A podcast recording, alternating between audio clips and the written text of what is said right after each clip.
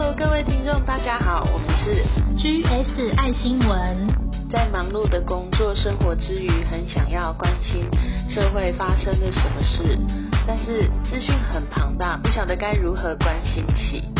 有没有新闻懒人包，让我可以短时间内就掌握到呢？因此呢，我们开始了这个节目。GS 爱新闻会挑选三到五则当周的要闻，只需要十分钟左右，就可以让您掌握社会的大小事。我是 Grace，我是 Shirley，我们都是正在为了梦想而在职场上奔波的上班族。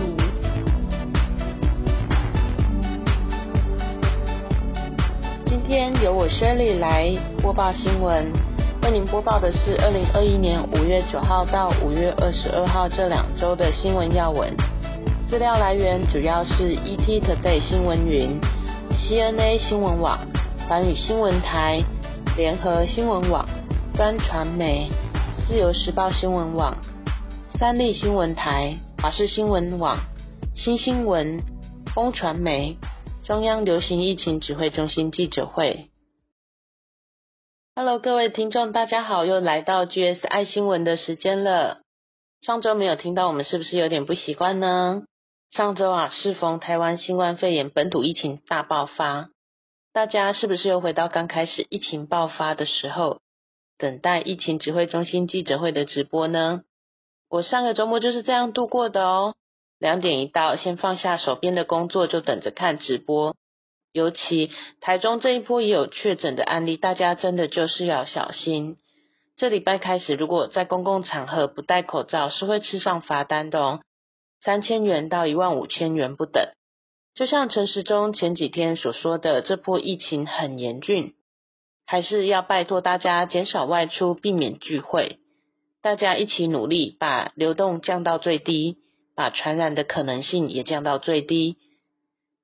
不断呢，因为有聚会而造成的一些传染，这样对医疗界不公平，对社会也不好。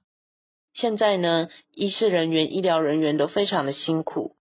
已经日以继夜在抗疫，然后还陆续传出有医院内的人员被感染到，所以要在做院内感染的控制。那筛检之后呢，医护人员呢也还要继续来去照顾病人，所以真的是多头在烧。所以我们一起来努力哦。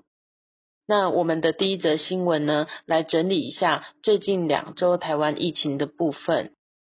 这波本土疫情大爆发，最刚开始呢，就是华航和诺富特饭店。这个我们上一集有提过了。根据疾管家的资料来源，近两周的确诊案例感染来源有几个：万华的茶艺馆，还有万华。新北市执会某社团、彰化的葡萄盘商等等。其实啊，如果说这些的感染源都和万华有关系，这样说也不为过。像彰化这对夫妻，就是到万华卖了葡萄，然后被感染，之后呢，再传给亲属，传给刮痧的师傅，还有传给喜宴同桌的宾客，还有传给了歌唱班的成员。那像新北狮子会也是，因为有部分的成员曾经到万华茶艺馆活动，然后回去参加狮子会活动的时候，再传染给其他的师友。宜兰呢也是这样的，有人去万华茶艺馆活动，然后回到宜兰的游艺场，再传染给其他人。所以面对这波疫情大爆发，现在呢在台湾呢有开设了快筛站，但是有专家建议说。像这种疫情的热区，热闹的热，热区不应该是被动式的等待民众来快筛，而是应该要由地方政府来进行小区域的全民普筛，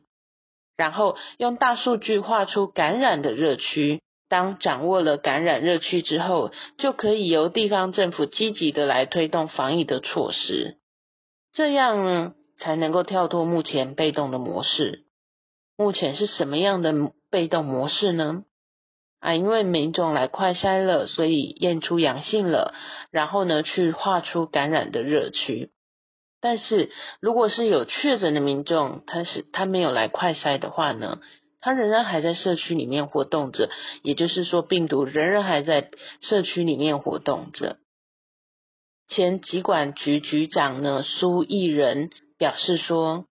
像最近这几天呐、万华、板桥、中和每天都有新增三四十个案例，就代表着还有确诊者还是潜藏在社区中。所以，如果不能够尽快把这些无症状的或潜藏在社区当中的感染者找出来的话，疫情是很难降下来的。去年呢，从四月十二号到十二月二十号呢，台湾呢有两百五十二天是本土零确诊案例，一直到今年五月十一号开始呢，本土疫情大爆发，到五月十八号为止，光是八天的确诊就破千例了。其中呢，五月十七号一天确诊的本土案例就有三百三十三人，创下了单日新高的纪录。那在这波本土疫情，我们可以看到各个地方政府在防疫上面呢是越来越重要。五月十七号的时候呢，侯友谊有致电柯文哲，所以后来双北同意要共同停课。之后呢，双北呢在十大行业的停业、快筛还有停课等等的事件上，决策啊施行的都比中央的指挥中心早上一两天。还有在热点区的消毒的行动呢，也是很快速。那中央应该也是有意识到这波本土疫情爆发当中呢，地方政府是很重要的地位，所以在五月十六号的时候，中央就有授权让地方政府可以按照规定呢来公布确诊者的足迹。那地方呢也开始呢依照地方自己的需求来制定防疫的策略，可以想见接下来地方政府的重要性将会超越中央，这也是受到时势所趋啦。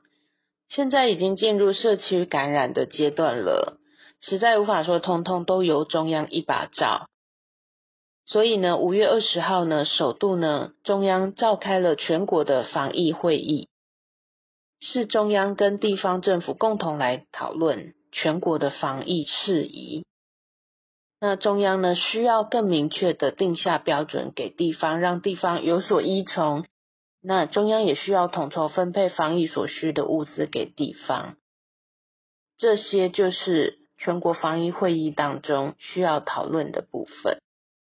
讲到这里呢，我就不得不提一下，我觉得啊，台中呢真的做的还不错。有新竹的议员说什么呢？他说台中确诊只有一例呢，就立刻公布主机。可是啊，不晓得呢，就新竹明明已经有三例，为什么公布主机还这么的模糊不确实呢？还有啊，像桃园市政府五月十六号有两例确诊，但是卫生局说什么呢？诶，因为都可以追踪掌握行踪哦，所以不特别公开他们的行踪。诶，那当然就有民众啊，就是接受采访的时候啊，就说应该要公开透明才对啊。好，那这波疫情什么时候会趋缓呢？中研院的研究员何美香，她在接受采访的时候说呢，当五月十五号。双北政府升成三级的警戒状态，那时候我们全国也跟着提高警觉。如果说呢，双北的检验能量是有够的，不会说有该检测但是没检测到，都是一直去追的这种状态的话，如果说政府是有做对防疫措施的话，那么两个礼拜的时间，也就是大约五月二十八号左右呢，会稍微的趋缓。会可以看到数字稍降，所以大家要有心理准备，这两个礼拜呢就会持续看到数字破表，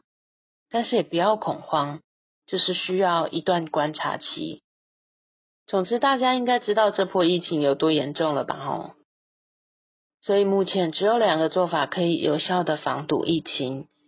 第一，我们自己要小心。外出一定要戴口罩，保持社交距离，没事尽量不要出门，好好的自主管理。第二个，去施打疫苗吧，当然前提是要评估过自己的体质啦。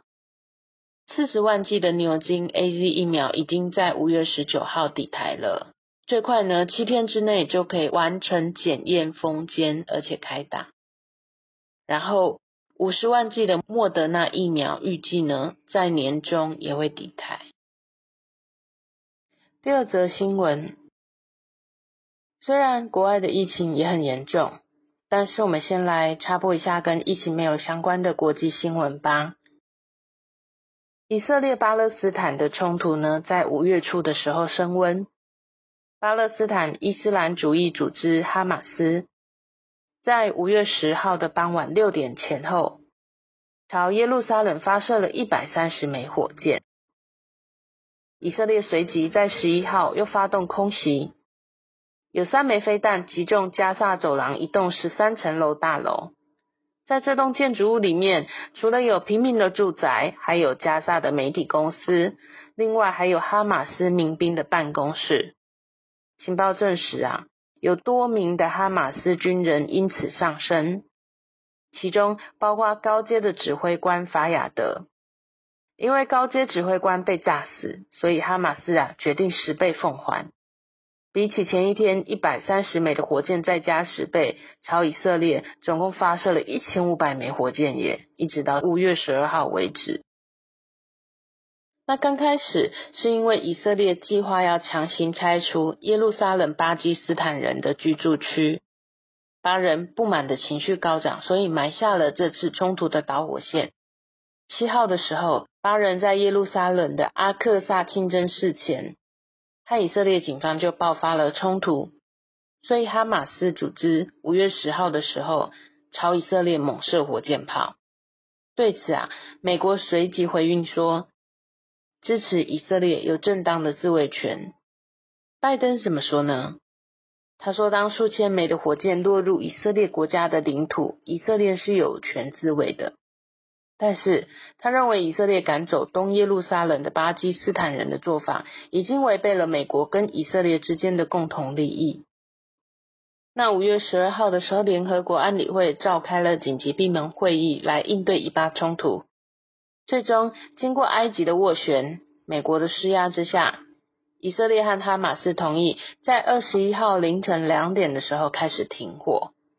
结束了十一天的军事冲突。这是七年来最严重的以巴冲突，至少造成两百四十三名巴人丧生，包括有六十六名是儿童，三十九名是女性。以色列的话呢，则是十二个人死亡。十一天的冲突当中，哈马斯总共发射超过四千枚的火箭炮，以色列军队啊，则是发动了数百次的空袭，摧毁了哈马斯的军事设施和地下通道，有将近五万八千个巴基斯坦人逃离加萨，到北部的联合国学校避难。第三则新闻，我们来看一下近一两个月以来东南亚的疫情吧。越南、泰国、新加坡、马来西亚等国都是国防疫的模范生，但是进入到四五月份开始啊，疫情开始大幅扩散。专家分析指出呢，是因为防疫的松懈而带来的轻忽，人们因为庆典而开始聚集，像马来西亚的穆斯林正在庆祝一整个月的斋戒月。还有泰国跟辽国四月有泼水节，越南呢四月三十号也有解放南方统一日。经过了这些假期之后呢，这些国家都出现了惊人的新增病例。新加坡过去七天确诊的平均值是三十八人，但新加坡这波疫情也跟台湾一样朝本土走势来爆发。印度。疫情一样严峻，更令人担心的是，在印度南部有习俗呢，是不会把遗体火化掉的，他们会直接埋葬，另外还会把遗体放在恒河上来漂流。这些的习俗呢，都可能会造成病毒继续扩散。印度境内目前有超过三千种的新冠病毒。并且也渐渐影响到周围的国家，尼泊尔就是很明显的例子。尼泊尔呢，在四月底开始疫情大爆发，光是五月六号的单日新增就有九千零二十三起确诊，创下国内单日的新高。日本呢，则是第四波的疫情正在流行中，主要呢是英国变种病毒在社区肆虐，最主要的感染者都是青壮年。染上英国变种病毒之后，会很快速的变成重症，五十岁以下的死亡人数暴增三点五倍，而且有百分之五十二的确诊患者被感染的源头不明。最主要也是因为日本的疫情已经这么狂烧，但是试调结果显示啊，蛮多的年轻人认为只要有戴口罩的话，外出是没关系的。所以到现在还没有办法有效遏制疫情。第四则新闻：上周因为疫情突然飙升，薛里来不及整理播报新闻，少播了一集，所以今天要来个第四则补一下吼。但是也只补这一则而已，不用担心这集会太长啦，哈哈。在五月二十一号，美国总统拜登跟南韩总统文在寅有在白宫进行会谈，双方呢针对新冠疫苗的合作、朝鲜半岛的局势、美韩的同盟关系，还有北韩的无核化议题呢有交换的意见。两人有提到区域稳定呢是非常重要的，拜登特别讲到。就像要维持南海的航行自由，还有台湾海峡的和平跟稳定。那文在寅回应说，关于台湾海峡的和平稳定啊，我们同意该地区的重要性，特别是考虑到中国跟台湾之间的特殊性质，所以我们南韩呢决定呢，在这个问题上会进行更紧密的合作。那两个人也有谈到朝鲜半岛完全无核化，还有长久和平的议题。美韩呢对北韩将会采取一致的态度，拜登也愿意和北韩进行外交接触，采取务实的步骤来缓解紧张的局势。美国的媒体啊，美国之音 VOA 表示。美韩联合声明当中提到，台湾的强度呢，不亚于之前的美日联合声明。那在经济合作方面，美韩呢商定呢要携手来建立稳固的半导体、汽车电池还有医药品的供应链。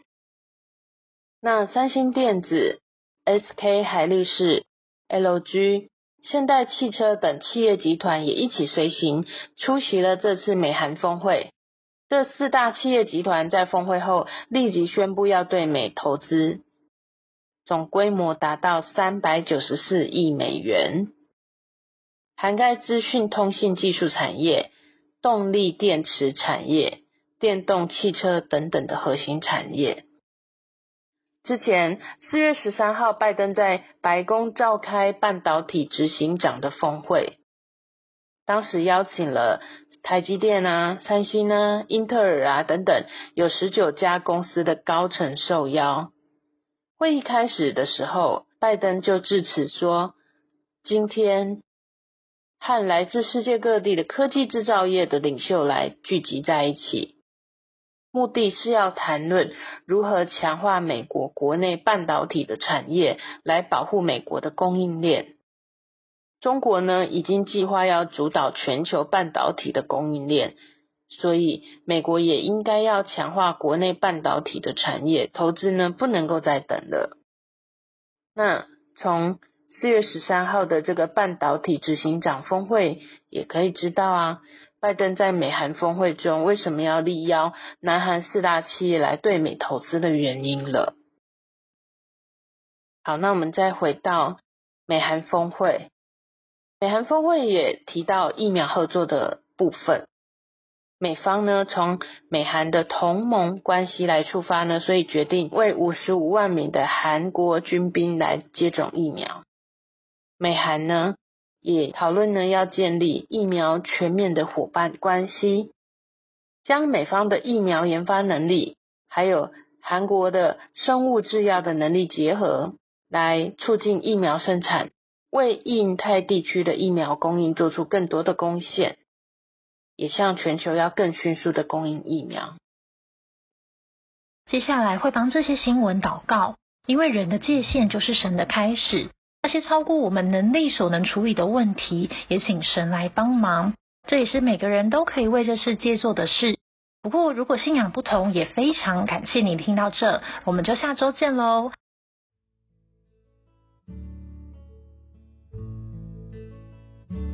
祷告，亲爱的神，感谢能够透过新闻，让我们跟这世界产生连结。因为台湾疫情快速扩散，很多人已经开始在家工作，学校也线上教学或是停课了。那希望台湾的医疗能量能够足够，并且可以分配到更多疫苗，因为每个人都是命运共同体，愿能够尽到自我的责任分担，减少不必要的外出，也希望疫情能够被控制住。还有台海危机以及其他国家的内战外患，也请神透过有能力的国家给予帮助，扭转现况。希望主的平安充满在全世界每一个人的内心当中，以得圣主基督之名祷告恳求。